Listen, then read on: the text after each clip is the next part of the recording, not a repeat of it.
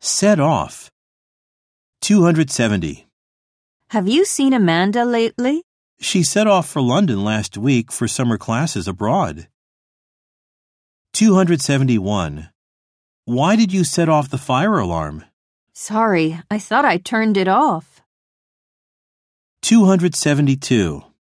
What are your plans during summer? My uncle is setting off fireworks, so I'm going to go see them.